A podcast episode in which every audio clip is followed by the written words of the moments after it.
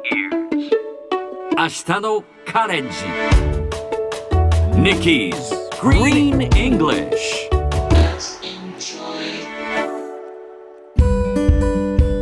Hi everyone! ここからは地球環境に関する最新のトピックスからすぐに使える英語フレーズを学んでいく Nikki's Green English の時間です。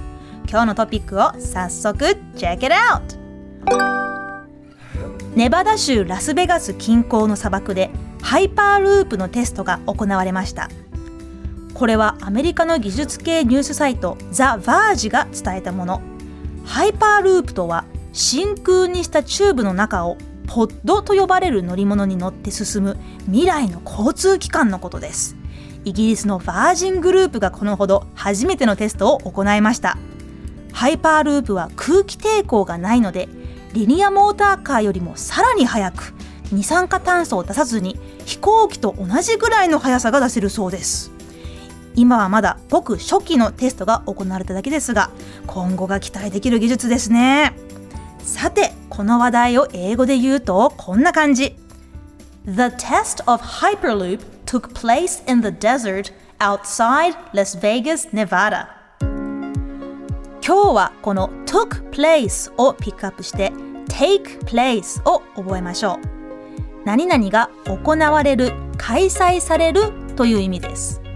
まあ、行われる開催されるという言葉だと happen という単語もありますがもう少し大人っぽい言い方もう少し上級英語を使ってみたいという方はこの take place を覚えてみましょう。